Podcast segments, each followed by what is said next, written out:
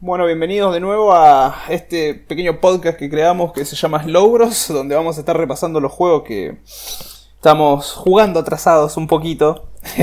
juegos que han salido, juegos que van a salir y no planeamos jugar hasta dentro de muchos años. Matías Bruno de acá.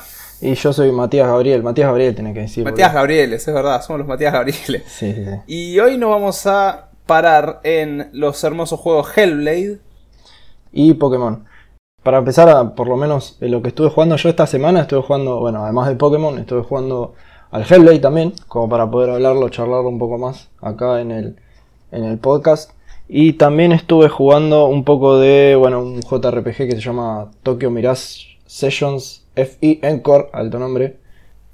Alto nombre. Ese es bastante nuevo. Eh, igual estoy, lo estuve jugando muy poco. Eh, y después, bueno, creo que nada más. Estuve, estuve jugando un poco. Empecé el Zelda, pero no, no pienso seguirlo por ahora. Te vas a matar en el Zelda. Sí, sí, es, es mucho. Igual Es habré mucho. jugado dos horas con él. Todavía no salí del primer mapita. Pero bueno, Bien. Bueno, y yo, más allá de Hellblade también, estuve repasando un poco el juego Republic. No tan conocido, pero aún así una muy buena adquisición para una biblioteca desarrolladora de Camouflage jugando un juego en el cual no existe el WSD y uno se mueve a través de cámara de seguridad. Lo dejamos para otro capítulo Sí. porque es un laburito ese juego. hay que Así que bueno, eh, ¿con qué querés empezar, Mati? Empezamos con el, con el Pokémon, ya que el podcast se llama Logros, empezamos con un Pokémon como para que quede un poco... Y encima vos decías, quizá hablemos de algún JRPG. Bueno, empezamos con un... Eh, bueno, eh, antes que nada, más o menos los, po- la historia mía con Pokémon eh, no, no es de, tan antigua, digamos. O sea, cuando yo era chico no jugaba Pokémon directamente. Yo solamente veía el anime, coleccionaba las figuritas, los Pokémon de, de juguetitos, los, Las tolas. las tolas, los tazos, todas esas cosas. Pero era así, eh, me pasaba dibujando los, los Pokémones, obviamente. Como todo, calculo. Como todos. Eh, sí, y eh, los, los juegos los descubrí en realidad, yo ni sabía que existían, los descubrí con los emuladores de Android. Cuando entré a la Facu, empecé jugando al Fire Red, porque estaban ahí mis, nuestros amigos eh, jugando en la Facu, y bueno, ahí ese fue un vicio. Ese fue el que el primero que lo jugué y me lo pasé, y es el que tradeábamos con todos los chicos, nos pasamos tradeando Pokémon. Después, bueno, ese, después pasé al hielo, que al ser en blanco y negro lo jugué muy poco. Ese era el que te daban a Pikachu al principio, y estaba más inspirado en el anime ese, creo. Eh, bueno, después el Sapphire, no me acuerdo si lo gané o no, pero lo jugué mucho, me acuerdo. Y el- después, cuando mm, salió el Pokémon Go, bueno, obvio, no hay que ni nombrarlo ese, así que cuenta. Eh, y el emulador, cuando salió, apenas salieron los emuladores de DS, jugué un poco al, Pokémon Black. Que sí, también, lo jugué muy poco y lo dejé porque en el celular es medio. con- no, o sea, emulador de DS en el celular es medio incómodo. Pero bueno, del que les voy a hablar hoy es el Pokémon Let's Go Pikachu, como dije antes, eh, salió en 2018. En realidad es una remake del Pokémon Yellow. Y eh, salieron las dos versiones Let's Go Pikachu y Eevee, Eve, no sé cómo. Eevee, Eevee, sí. Eevee le decís vos, no, no sé. Supuestamente sí, nunca supe. Bueno, no sé. Pero la cuestión es que elijas cuál elijas es el Pokémon que te van a dar al principio. O sea, no te van a elegir los starters. Este, te dan directamente a Pikachu igual que en, en Yellow. Y si elegís el Eevee, eh, yo le digo Eevee, perdón. eh, te, mm, te lo dan a ese. Eh, bueno, la cuestión es que son los Pokémon de canto, los good old Pokémon, los mejores. Pero, eh, y también, además de los, Pokémon- los 151 de canto, tiene sus mega evoluciones. Yo todavía no las vi en el juego, eh, porque jugué alrededor de 9-10 horas a este Pokémon. Así que no lo terminé, estoy casi por la mitad, estoy por la ciudad de Lavanda, recién ahora llegué a Ciudad Lavanda. Eh, bueno, tiene los Pokémon de canto, tiene sus mega evoluciones, algunos, no, no sé bien cuáles porque no, no lo miré en realidad. Y tiene al Pokémon este nuevo que salió, Meltan, con su evolución. Que es el que te, te podías conseguir en el Pokémon Go. Ese. Bueno, ese. como dije, es una remake del Yellow. Y como el Yellow está inspirado en el anime, este tiene los modelos de los del anime, ¿no? No Ash, porque vos no sos Ash. Pero están, eh, qué sé yo, Brock, Misty, el profesor Oak. Todos esos, eh, Gary, están. Por lo menos son los modelos que vi ahora. Son, están los de la. Bueno, los de la enfermera y la policía están siempre, creo. Son siempre el mismo, sí. Sí. El- lo, lo más importante de estos, eh, los más cambios más grosos, digamos, es que está, para mí, por lo que estuve jugando al principio ya de, de movida, es como que está más orientado a los jugadores que jugaban mucho Pokémon Go. ¿Por qué? Pues Vamos a ahondar más en esto. Pero las típicas capturas de Pokémon es como eran. Tipo, vos batallabas, le bajabas la vida y los capturabas. Digamos. Y tenías que tener cuidado de no tener un overpower que los bajaba de un golpe porque si no no los podías capturar cuando te encontrabas los Pokémon on the wild. Eh, ahora el- es a la onda Pokémon Go, tirás una Pokébola y los capturas. Ya está. Tenés chance, tenés la, el circulito de, viste como, vos jugaste Pokémon Go, ¿no? Jugué, sí. Es tipo, el, si te aparece el Pokémon ahí y vos tirás la Pokébola, si le pegas en el medio tenés más chances, si le pegas cuando el círculo es más chico tenés más chances, todo ese tipo de cosas, es lo mismo. Les puedes dar las, las frutitas para que tengan más porcentaje también. Bueno, la mecánica es esa, la mecánica de captura. Y es como el, el cambio más grosso que tiene este juego en ese sentido. Después igual vamos a hablar un poco más de eso. Los modos de control que tiene, tiene un, un joystick aparte que te venden, que es una Pokébola. La verdad que no tengo idea de que funciona, pero se puede controlar con eso. Calculo que es tipo para capturar a los Pokémon estirando eso, no sé, la verdad. No, no, no. Esos cambios de mecánica son muy raros. Sí, sí. Igual está bastante entretenido. O sea, es como que hace el grindeo un poco más fácil. Y también voy a hablar de eso más adelante. ¿Por qué lo hace más fácil? O sea, es como muy. No, no quiero decir dumb down Pokémon, pero es bastante más sencillo que lo normal, digamos. Bueno, yo lo estoy, lo estoy jugando con los, los Joy-Cons eh, en la pantalla, digamos. Tiene distintas formas de poder controlar, ¿no? La Pokébola esta que decía, jugando con los Joy-Cons atachados a la pantalla de la Switch. o si no, con el Joy-Con separado. O sea, eh, así jugando con uno, con un solo Joy-Con. Después tiene como un modo medio cooperativo que se llama Support Play. Que se pueden jugar, eh, o sea, ves a los dos personajes. Es tipo Couch Cop. Y es medio chitero eso, ¿no? Yo estaba jugando solo y tipo agitas el otro Joy-Con y sale en el medio de la batalla el otro entrenador y te tira tu Pokémon, tu segundo Pokémon. ¿Viste que vos tenés 6 en la party? Sí. Bueno, vos, agarrá- vos estás jugando con un coso enchufado a la tele, ¿no? Estás jugando con el joystick derecho. Agitás el joystick izquierdo y sale otro. po- Te tira el segundo Pokémon. O sea, haces dos contra uno. Es medio raro. Claro. eso. Es como que sí, se puede. Lo usé un- una vez sola porque no sabía qué hacía. Y, y bueno, ese es el modo de cooperativo que tiene. Eh, cuando estás jugando con los joysticks en la pantalla, para tirar la Pokébola apuntás tipo con un giroscopio y tocas botón y la Pokébola sale derecha. Y cuando juegas con los joysticks desatachados, tenés que como revolear para adelante el Joy-Con. Estoy haciendo acá con la mano y estoy moviendo todo y va a hacer un ruido en el mic increíble. Pero es como si le pegaras con un palo al Pokémon que tenés ahí adelante. O sea, es como si eh, tu Joy-Con fuera un palo y se lo tenés que pegar al Pokémon que se está moviendo ahí haciendo gestitos. Todo. Pero bueno, esas son las maneras de, de controlar. sí.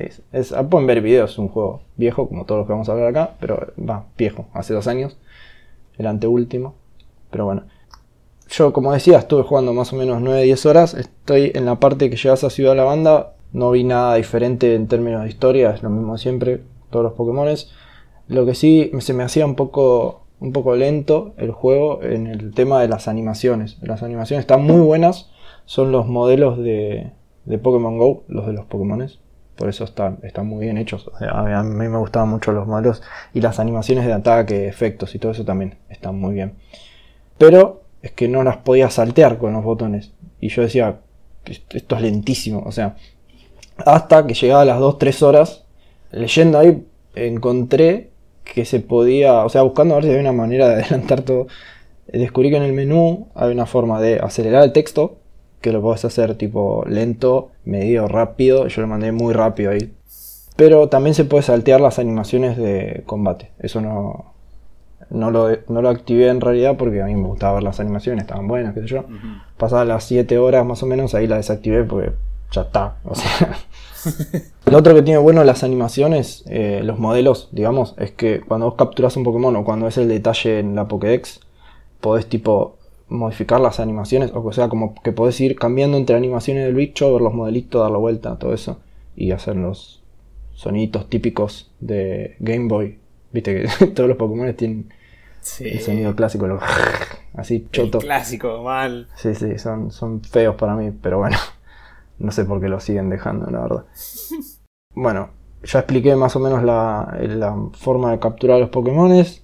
lo que está buenísimo, que a mí me- siempre quise que sea así los Pokémon, los Pokémon, es que vos, viste que siempre es caminar en el pastito, sale on the wild el Pokémon. Sí. Ahora están los pastitos, y en el área donde están los pastitos alrededor, están los Pokémon ahí dando vueltas. O sea, vos los ves en el mapa. Eso está buenísimo. A mí, a Eso mí me encantó. buenísimo. Eh, entonces vos, si decís, "Uy, ta- che, quiero este ratata, o ratata, vas eh, y te lo chocas, digamos, y ahí sale la animación de, de poder agarrarlo. Lo que está bueno de esto es que no tenés que ir, que te sale uno, que te sale el otro, así hasta que te salga el que vos querés, sino que si lo ves, pum, listo, vas de una. A mí me pasó que en lugares donde había todo ratata y pichi, que se llama, apareció un Jigglypuff, entonces iba ahí y directamente lo agarraba, no es que tenía que ir intentando, intentando. Ah, eso, eso es un cambio muy bueno. porque, Por ejemplo, yo los que más jugué fueron Ruby, Sapphire y Emerald. Y te volvías loco para buscar el Pokémon. Te decían, no sé, ponele.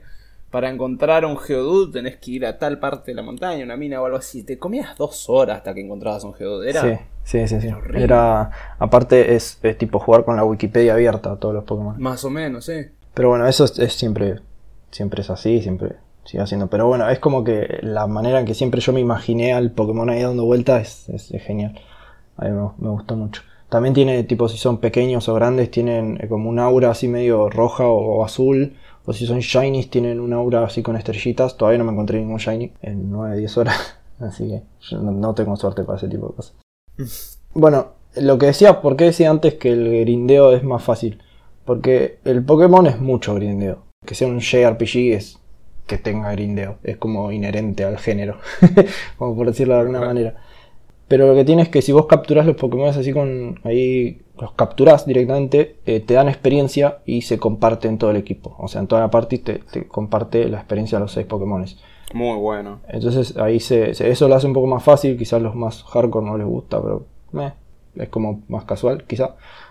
También si vos peleas, cuando peleas contra otro entrenador, también el, o sea, el Pokémon que vos sacás o los que participan en la pelea sí ganan más experiencia, pero también le dan a los otros. O sea, al- al Es muy otro bueno eso. Es una buena manera, claro, de. Sin decir que está hecho down down. Te facilita un poco el laburo si querés levear dos personajes O sea, obviamente los, los tres que usás más eh, siempre le van a sacar varios niveles, pero los que casi ni usás suben igual. O sea, le aprenden ataques y todo eso y que quizás está bueno. Otra de las cosas eh, diferentes a los otros es que eh, no está la Poké PC. ¿Viste la Poké PC? ¿Te acordás? ¿Qué es eso? Sí, sí, me acuerdo. Era que estaban ahí en el centro Pokémon. Si vos, vos solo podías llevar con vos los seis Pokémon, lo de tu party. Después, si vos querías cambiar algo, tenías que ir al centro Pokémon. Ahora no, ahora tenés una mochila de Pokémon. No sé qué límite tiene porque debo tener unos 50 de adentro. Pero vos podés cambiarlos como on the fly. O sea, estás en cualquier lugar y listo, pum, cambias tu party. De hecho, eh, tiene otra cosa que. ¿Te acordás que necesitabas movimientos, los eh, HM creo que se llamaban? Mm. Era cortar, Sí, Podías- sí, sí, las habilidades particulares Sí. de cada Pokémon, digamos. Bueno, eso, eso no está. Eso, a las de cortar y todo eso las aprende Pikachu o el que vos tengas eh, encima tuyo. Pero también, eh, como no, no hay bicis, porque vos podés poner en tu party un Pokémon que se puede montar, digamos. Y si lo pones como eh, favorito, porque vos podés poner como un favorito de tu party que te sigue así caminando al lado tuyo. Si vos lo pones a uno, que sea un Rapidash o un Persian que tengan casi al principio eh, con una quest, lo pones como favorito en tu party, vos podés eh, como cabalgarlo, digamos, y la velocidad es bastante rápida, muy rápida. Eso también es algo, algo diferente. Es bueno, sí. Sí, después, bueno, tenés boludeces como que mm, con tu Pikachu y lo que sea, podés como jugar con ellos. Así como te- está como en la pantallita te aparece tipo jugar con Pikachu, tocas ahí, aparece el Pikachu así en primera, primera plana, lo puedes acariciar, le das comidita, bla, como para que sea tu amigo, no sé bien para qué sirve eso todavía, supuestamente sirve hacerlo, así que yo lo estoy haciendo. Pero bueno, eh, también les puedes cambiar la ropita al Pikachu. Hasta cuando yo le cambié la gorra al mío y cuando cargas el juego en el menú te aparece Pikachu con la gorra que vos le pusiste. también, eh, bueno, la ropita tuya también puedes cambiar. Tiene todo ese tipo de, de detalles que están bastante buenos. Ah, la otra cosa que quería decir es eh, que mm, los tres starters los puedes conseguir igual. Por más que tenga Pikachu, eh, yo los- el Bulbasaur lo capturé ahí en los primeros mapas. Y después el Charmander y Squirtle tenés que hacer un par de quests que es capturar X cantidad de Pokémon, obviamente, porque otra cosa no puedes hacer. Así que bueno, por ahora está bastante bueno. No sé si voy a seguirlo mucho más. No creo que lo termine más. Sí, por ahí sí. Eh, Está, está bastante entretenido. Pero no, o sea, la semana que viene ahí ponerme a full a pasarlo. Porque es un juego que voy a empezar a agarrar tipo cada tanto, ¿no? Cuando tengo un, Casualmente, sí. un bache, sí, antes de dormir metí, pum, pum, agarro un par de Pokémon, peleo un par de entrenadores porque se hace bastante repetitivo a esta altura. Para mí no, no me llama tanto a jugarlo 5 horas seguidas, ¿no? Sí, tal Como cual. si me podría- siempre fue un, un juego de que es un vaso de vino que se toma en sorbos chiquitos. este tipo sí. Siempre. Sí, sí, este tipo sí. El que sí me dio ganas de jugar 5 horas seguidas es otro que vamos a hablar ahora, pero que se me lo pasé hoy, entre ayer y hoy, el juego que va a hablar Mati más tarde. Eh, no sé qué más podemos agregar de esto, como que mucho más no hay. O sea, es un Pokémon. Mucho más no, los Pokémon suelen estar limitados por ser Pokémon. Mucha más arte no tienen, pero siguen siendo los Pokémon. Por algo siguen Sí. saliendo 20. Ah, 30, la otra cosa que 40. quizás sea importante, no la mencioné, es que tiene como una conectividad con el Pokémon Go. Tu cuenta de Pokémon Go puedes tradear bichos que tengas de un lado al otro. Quizás está bueno, quizás no. Yo todavía no lo pude hacer. No llegué a esa parte. Creo que tenés que avanzar bastante para poder hacer eso. Porque si no sería medio fruta, ¿no? Te traías al principio un Rhyhorn ahí y bla bla bla. Sí. También otro tito ahí en el. Tiene eh, las formas de Alola, algo que yo no me esperaba. O sea, lo vi ahí y, y me pareció extraño. Por lo menos ahora yo conseguí dos Pokémon de Alola que. Los Pokémon Alola. Nunca. ¿Qué eran? De Go, sí. Que eran los Pokémon estos random de la región de Kanto. Eh, si te digo, te miento, no me acuerdo de dónde salieron los Pokémon Alola. Sé que salieron en Pokémon Go porque salió en otro juego. Quizás sea en el Sun and Moon, no sé. Mm, Pero bueno, sí, en miradas generales, esto es otro Pokémon. Si son muy fan de Pokémon, ya lo jugaron esto, porque salió el año pasado, el anteaño pasado. Y están jugando Sword and Shield, porque dicen que Sword and Shield está genial. eh, no lo jugué yo todavía, no sé si lo haga, quizá en dos años. Cuando sí, dos años. el bichito Pokémon que siempre te agarra, viste, querés jugar algo Pokémon. Eh, el año pasado fue Pokémon Quest, este año fue Pokémon Let's Go Pikachu. Pokémon Quest, otro juego que está muerto, ¿eh? pero bueno. Nada, yo por mi parte no tengo nada más que agregar, no sé si alguna pregunta te quedó. Mm, Dentro de todo se escucha como una buena mejora. Dentro de todo. Es como decíamos recién, no es por decir que está hecho un dumb down el juego, pero facilita en algunas mecánicas lo que es esta cosa intensiva de caminar por el mapa 30, 40 horas buscando el Pokémon que querés. Sí, sí, Y eso. Este Lo que- hecho de que. Decime, sí. Sí, no, creo que lo que más me gustó fue eso. eh, eh, no tanto, eh, quizá el- lo de atraparlo así tirando la Pokébola también está un poco más entretenido que, que el típico combate antes de agarrarlo. Pero lo que más me gustó es eso, de que van ahí dando vueltas. Está bueno, sí, sí. Eso sería un cierre para un Pokémon. Eh, quizá de 1 a 10 Matías Gabrieles les doy un mm, 7.75, quizás casi 8. Sí, está bueno, qué sé yo. Bueno, Me divertí, la verdad que, que me divertí, no, no esperaba divertirme otra vez con un Pokémon. pero bueno. Eh, Es bueno qué sé volver a una serie que siempre puede dar más. Es bueno. Sí, sí, sigue siendo algo que está ahí. Perfecto. Y bueno, partiendo a la segunda parte de este podcast, nos vamos a parar ahora en los hombros de Hellblade, Senua Sacrifice. Como Y para ir no de, fallar. De una punta a la otra, ¿no? Tal cual, tal cual, como de Pokémon a un thriller psicológico. Es lo mejor que podríamos haber hecho para un buen capítulo. Pero sí, es, hay mucho, hay muchísimo para hablar porque eh, Hellblade salió en 2017. El, el launch oficial del juego fue hace tres añitos ya. Y Ninja Theory, la developer, hizo un laburo muy, muy, muy excruciante y muy delicioso porque el, el equipo, si no me equivoco, si no estoy tirando cualquiera, el equipo estaba formado por una cosa así de 12 personas, los que hicieron el juego. Y la verdad que hay tanto. De, de- para partir, para tener el, el cimiento, Hellblade se para en, en dos pilares. Un pilar es la mitología nórdica y el otro pilar es la cultura celta. Es fácil confundirse por el aspecto del personaje principal, pero hay que tener una diferenciación de que por más de que uno quiera creer que eran parecidos, estaban totalmente separados y Mm. eran conflicto. Sí, estaba-. Perdón, estaba Sí, sí. por eh, darle eh, como una aclaración a eso, pero iba a ser spoiler, así que no voy a decir nada. Bien, bien, bien. Vamos a que- tratar, eso también es, es bueno aclarar, vamos a tratar de mantener todas estas reviews, por más de que sean subjetivas, vamos a tratar de poner el spoiler de lado, porque la idea es que lo jueguen. sí, sí, sí. Y básicamente es eso. Eh, Vamos a intentar, y si no lo logramos, avisamos. Exactamente, vamos a tener que poner una alerta y un ruido, una sirena, algo. Pero mm, el juego en sí te atrapa por el hecho de que el personaje principal está constantemente agobiado por, por la aflicción de la psicosis.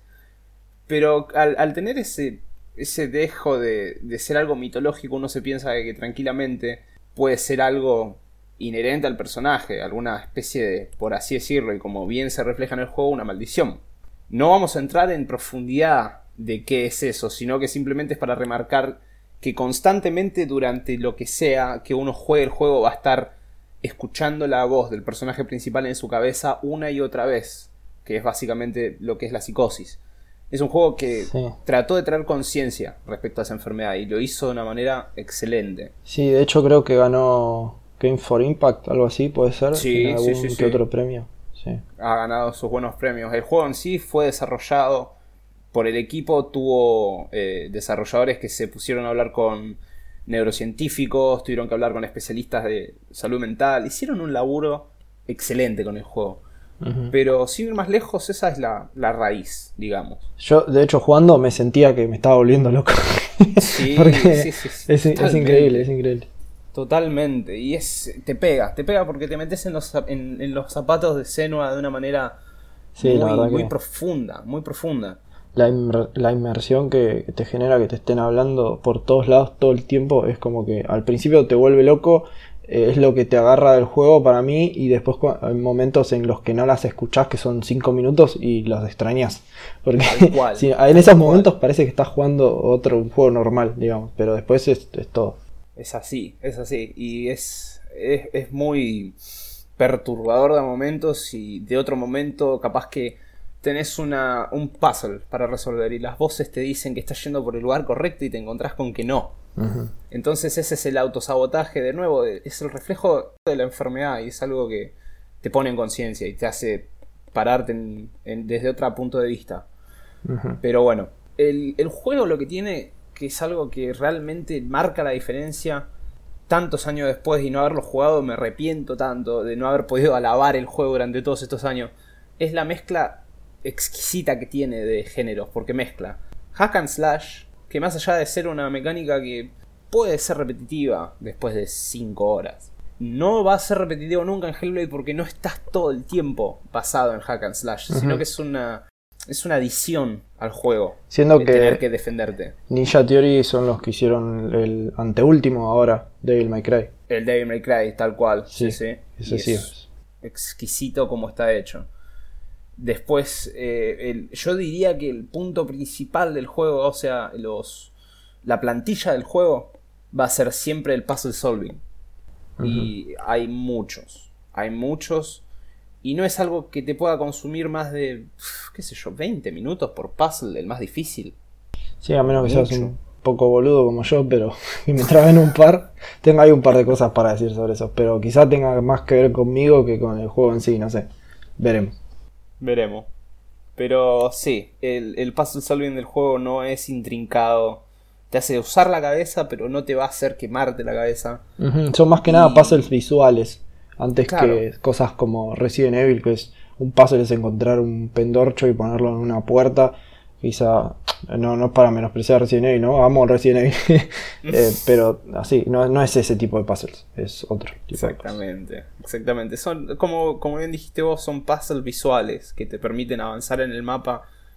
Previo a eso tenés que encontrarle la vuelta y seguir el camino nomás. Pero dentro de todo es una muy buena refrescada al género puzzle solving. Por ejemplo, si a uno le gustaron los últimos Tomb Raider, cuando tenías que hacer el, el raideo de las tumbas, es una mecánica bastante similar en la que uno entra a una cámara y se queda mirando y dice, a ver, tengo que mover eso para llegar ahí arriba. Ah, listo, entonces me pongo acá. Y si me muevo allá y si salto ahí. y antes de darte cuenta lo resolviste. Es muy parecido a eso. Obviamente la temática del juego lo pone tan bien. Eh, por ejemplo, ver a través de un tótem que de un lado tenés la realidad como vos la ves y mirando a través del tótem podés ver otra realidad básicamente, que en realidad no es una realidad distinta, sino que es una ilusión. Juega mucho con los nombres de, de los dioses también. Sí, mucho, muchas ilusiones también hay. Exactamente. Y bueno, y por último, lo, lo, que más pesa, que es uno de los factores que hacen que el juego sea lo que es, es el horror psicológico. Porque no es un. por tirar un, un, nombre y sin querer menospreciar de nuevo Resident Evil, en el cual constantemente escuchás ruidos de izquierda a derecha y se te rompe una puerta y salen 10 zombies. No. Es nuevamente. Eh, horror psicológico en parte de un personaje vos estás viviendo a través de un personaje que tiene psicosis. Y a partir de ahí uno se pregunta, ¿pero esto está pasando en serio? ¿Está pasando en la cabeza del personaje? Y eso te lleva. Eso te lleva y te arrastra a través de todo el juego porque en ningún momento te deja tranquilo. Y es increíble. Más allá, eh, lo que sí tiene es algo que a mí me encantó y creo que estoy muy seguro que a vos también te encantó. Mezcla escenas de live action en las cinemáticas del juego. Sí, las, las cinemáticas que tienen que tiene adentro ahí el juego son bastante como eh, eh, valga la redundancia cinematográficas, digamos. son como bastante así juega mucho con, con, los negros así de fondo y como que se difumina todo el fondo, queda ella primera plana y como que se le ilumina la cara, no se ve nada al fondo y de repente aparece otra cosa o, una persona, así como en live action, como decís vos, que, que estás viendo ahí. Creo que ella no es nada de live action, ¿no? Es siempre modelo. Siempre, siempre modelo, sí. Eh, tipo el, motion capture, digamos, de la cara. Porque hay partes en las que se nota mucho que es un juego y otras que parece que está grabado. No, sé, o sea, es como que decía, che, pará, acá está, ¿es, ¿es el juego o está la mina, la cara de la mina? Porque las expresiones faciales de la mía son increíbles. en otras partes se le nota un poco, bastante, eh, que estás viendo un juego por, por algunas cosas de la cara, pero en otras no, en otras está bastante bueno. Exactamente, eso cabe aclararlo, el trabajo que hizo el estudio para el motion capture y el laburo, más allá de actoral, el, trabajo emocional que puso Melina Jorgens, que es la, la actriz de Senua, se va de tema. Sí, sí, increíble. Se va de tema porque es.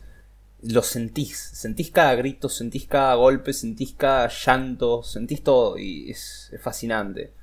Tiene, tiene un detalle el juego que es una de estas voces de la psicosis de Senua es muy, muy, muy eh, perceptiva. Entonces, a nosotros el juego lo vivimos a través de Senua. La psicosis ataca a Senua y una voz particular de Senua nos relata a nosotros el juego. Senua está consciente de que nosotros estamos ahí. Y todo el tiempo hay una referencia a romper la cuarta pared, de que Senua nos mira directamente a nosotros, a los ojos, y nos habla a nosotros. Mm. Sí, capaz que... nosotros somos otra de sus voces en la cabeza. Exactamente, no, no podemos saber eso, pero es una de las mejores teorías que hay. No, es spoiler, ¿eh? No es spoiler, no es spoiler, todavía no estamos spoileando nada. Eh, no, igual lo que sí, el tema este de la narradora, o sea, apenas empieza a hacer el juego, te, que jugarlo con auriculares. Eso no sé por qué no lo dijimos antes, hay que jugarlo con auriculares. Por más que. Hay que poner un, una otra alerta acá, otra. Te lo dice el juego cuando recién apenas abre y te lo dicen todos los comentarios en Steam, todo ese tipo de cosas. Jugarlo con auriculares, es posta. Es un juego que se juega con auriculares. apenas arrancaste empieza a, susurrar en tu oído izquierdo la narradora como si te estuviera hablando alguien ahí. Es impresionante. Eso, te engancha apenas empiezas. Es terrible, es terrible. Y bueno, esa es la sinopsis más clara que podemos hacer. Para darle un poco más de profundidad podemos hablar, por ejemplo, de los temas, de cómo se mezclan estas culturas que nos presenta el juego particularmente yo soy muy fanático, más allá de haber visto Vikings y haber visto un montón de cosas nórdicas, soy muy fanático de esa cultura. Ambas. Pero tiene adquisiciones tan, tan bien puestas el juego. Por ejemplo, no es abrumadoramente cargado de tener que ir a buscar acá hay lore, acá hay un libro tirado, acá hay un panfleto, acá hay algo. El juego cuenta con un montón de historia. Y es toda historia basado en el folclore de lo que es la mitología nórdica. Y ese folclore, esas historias, se cuentan a través de pilares que tienen runas grabadas en el juego. Uno se acerca a la runa, la mira y te cuenta un pedazo de historia. Y es algo que te educa básicamente el juego. Más allá de estar jugándolo, inconscientemente estás aprendiendo un montón acerca de esa cultura. Ese es uno de los temas más grandes que tiene el juego.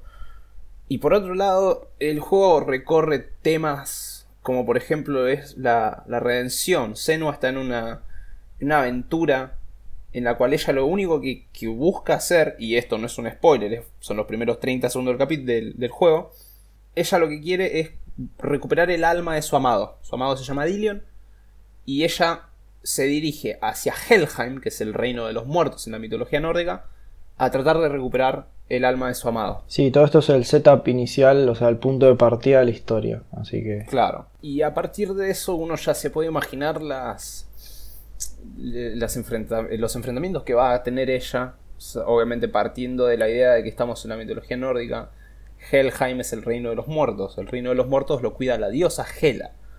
Así que básicamente este juego es una lucha de voluntades entre Senua y su misión y Hela, de tratar de tumbarle esa misión a Senua. Esos serían los temas más, más gigantes del juego. Obviamente, como dije antes, no pertenece a la mitología nórdica, sino pertenece a la cultura celta. Entonces, a partir de ahí, nosotros tenemos un montón de pequeños regazos de flashback a través de todo el juego, los cuales aprendemos. La infancia de Senua, de dónde viene, por qué está ahí, por qué tiene esta cuestión de la psicosis en su cabeza, y recorre los temas muy sutilmente, en ningún momento se carga la historia y en ningún momento te dejan nada en claro. Entonces vos tenés que jugar, tenés que jugar, tenés que jugar, tenés que jugar para aprender, para saber qué está pasando, para saber de dónde viene, para saber por qué pasó esto, por qué le hicieron esto. Y te lleva, y te lleva y te lleva hasta que terminaste el juego y no te diste cuenta. Y es algo excelente. Sí, eh, también las, estas runas que te van contando historias de la mitología nórdica son, hacen a la vez de coleccionables, ¿no? Que cada capítulo tiene X cantidad que podés ir encontrando y si no las encontraste no pasa nada, los ganas igual, pero quizás no cerrás ese... que me pasó, me faltaron los últimos dos de una historia de un capítulo y dije, yo quería saber cómo terminaba esto. es verdad, es verdad. Las historias que cuenta lore, eh, las runas, es muy bueno. Y si te perdés una, tenés un hueco en el medio de la historia porque está narrado el juego. no quizá, es un Sí, no, quizás no en el medio de la historia. O sea, están relacionados a lo que está pasando, pero si no. O sea, podés jugar el juego sin agarrar ninguna runa, no pasa nada. O sea. Claro, claro. pero si tenés esa manía de coleccionista y querés escuchar qué tiene para decirte el juego. Sí. Conviene darse una vuelta o dos por todos los mapas. Pero bueno. En cuanto a lo que es la ambientación del juego. Como ya venimos diciendo, el juego constantemente te agobia en voces en la cabeza del personaje. Pero se ambienta tan bien el juego. Cada, cada encuentro, cada desafío, cada puzzle se basa en, en, el momento exacto en el cual te estás remitiendo una deidad. Por ejemplo, el juego eh, te hace tener dos enfrentamientos al principio. Son deidades nórdicas nuevamente. Y cada una de esas deidades forjan el mapa. Entonces, por ejemplo, uno empieza eh, cuando llega a Helheim en la primera escena principal del juego, recorre un lago lleno de muertos, que es precisamente la descripción de, lo que es Helheim, es el reino de los muertos. Cuando estás jugando contra la siguiente deidad, esa deidad va a forjar el terreno. Por ejemplo, tenés que encontrarte con el gigante de fuego Surt. Surt va a hacer que todos sus escenarios estén llenos de cuerpos chamuscados por todos lados. Bueno, y así, digamos, con el resto, ¿no? Como para no que dejar que lo descubran ellos y Claro, claro, claro, sí, sin querer meternos mucho en los spoilers, pero es eso, la ambientación del juego se para muchísimo en el momento exacto en el cual vos estás y qué estás haciendo. Vas a pasar por montañas, vas a pasar por ríos, vas a pasar por ruinas, por calabozos, es inmersivo. Tiene, tiene mucho de lo que es, no sé si vos lo jugaste en Slave, otro juego también de Ninja Theory, me hacía acordar mucho el el maquillaje de la mina, eh, todo lo que era ese ambiente medio, medio roto, digamos, eso tenía mucho en cierta parte, ¿no? O sea, haciendo una tangente bastante grande. Pero me hizo acordar, apenas vi la cara de Senua, dije, Enslave. Enslave, sí, sí, sí, sí, sí. Sí, sí. Y es, es buenísimo. El estudio, la verdad, es un laburo ahí. Mm. Y hablando del laburo que hizo el estudio, la música. El puntaje musical del juego es increíble. Es increíble el, el nivel, la calidad que tienen los efectos de sonido. Desde estar parado en medio del bosque y escuchar los pajaritos, hasta estar en una, en una cueva escuchar las goteras de agua, los, los efectos de las voces. No podemos remarcar lo suficiente lo, lo que es la psicosis en este juego. Mm. Y lo bien que está retratada y lo bien que está hecho el sonido. La mitad del juego lo que te compra es el sonido. Sí, la verdad que sí. Porque es lo que más te atrapa, es lo que más te encierra en el personaje. De hecho, si prestas siempre atención al sonido, pues eh, te ayuda bastante en el juego. Exactamente, exactamente. Tiene un elemento muy bastante pesado la música en el juego. Ni Sí. hablar, ni hablar eh, la música en los enfrentamientos. Sí. Es una mezcla Pasa, muy. pasa a ser parte de, de- de la jugabilidad la música en ese, Claro, en ese sí, caso. sí, sí. Es algo muy bueno. Y, la verdad que desde el principio hasta el último momento, hasta la última pelea del juego, la música domina. Es algo muy, muy, muy, muy remarcable del juego. Por otro lado, la jugabilidad es lo que decía antes. Más allá de que sea un puzzle solving y que el horror psicológico esté siempre presente, el hack and slash es el que se lleva la medallita porque está tan bien implementado, no es repetitivo, Muy simple, ¿eh? Muy simple, es ataque básico, ataque pesado, bloquear. Listo. Sí, y Con esquivar. eso hicieron y esquivar. Y con esos cuatro botones las peleas son mejores de los que he visto en juegos AAA de alta, de alta producción. No tiene la jugabilidad que tiene el Hellblade. No la tienen. Son, de hecho, si te peleas más de dos o tres, agarrate porque Sí, sí, sí. Es ahí donde se, te atacan se de todos pudre. lados. Sí. Y es ese nos da el pie, justo, para otra de las mecánicas que tiene el juego, que es yo no la pude ver. No me estoy queriendo parar arriba del pedestal, pero por lo menos no lo pude ver. No, a mí Creo que vos tampoco, tampoco lo pudiste ver. No, a mí tampoco. El juego implementa la mecánica de permadeath. Podés morirte una cantidad limitada de veces y después de la vez número X, tu progreso se borra. Ahí se termina la aventura de Senua. Eso también es algo que te dicen al principio, apenas empieza el juego, que, que podés llegar a morir si seguís muriendo, muriendo, muriendo, perdés, es lo que te dicen. No sabemos si es verdad, porque nos pusimos a fijar, pero siempre intentamos no morir. O sea, es como que... No queremos dejar que falle Senua, básicamente. Sí. Y bueno, en este aspecto de- del permadeath, las mecánicas del juego se vuelven muy definidas, porque más allá de, saber si está o no implementado, de querer ver o no cómo se te borra el progreso de todo el juego, uno juega con conciencia, uno juega sabiendo de que se puede terminar en cualquier momento.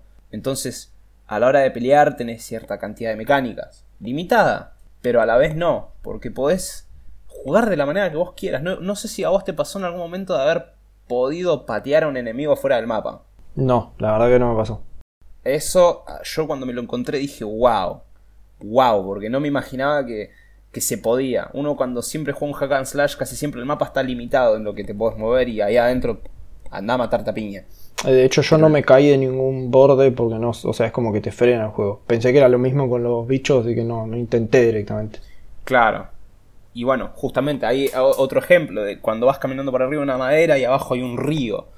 A mí me pasó y me caí y te morís. Sí, y eso también quedé me pasó. como, wow, wow, yo lo vi tambalearse, vi que la cámara se movía, pero no me imaginé que el juego te dejaba caerte. No pensé que se iba por ese lado. Sí, creo que es el único momento igual. Después no. Por lo menos tampoco Claro. intenté mucho, pero un par de veces como que me frenó. La pared invisible del gaming. Exactamente. Y bueno, esas, esa variedad de mecánicas es algo que le da más jugo al juego. Sí, por igual. otro lado, bueno, Sí, sí. No, eh, otra cosita más de, de cosas es. Es un juego, quizá vale aclararlo, es un juego lineal. O sea, es puramente lineal. Vos vas por acá, tenés las orejeras del caballo, digamos, y va para adelante, va para adelante. O sea, no tenés otro camino. es algo que también ayuda mucho al juego porque está bien que no, no aplica a ese género de juego, pero cuando uno tiene un sandbox o tiene un open world, hay un millón de posibilidades en la cual la historia se cuenta, en la cual la historia se desarrolla. Hellblade cuenta una historia lineal.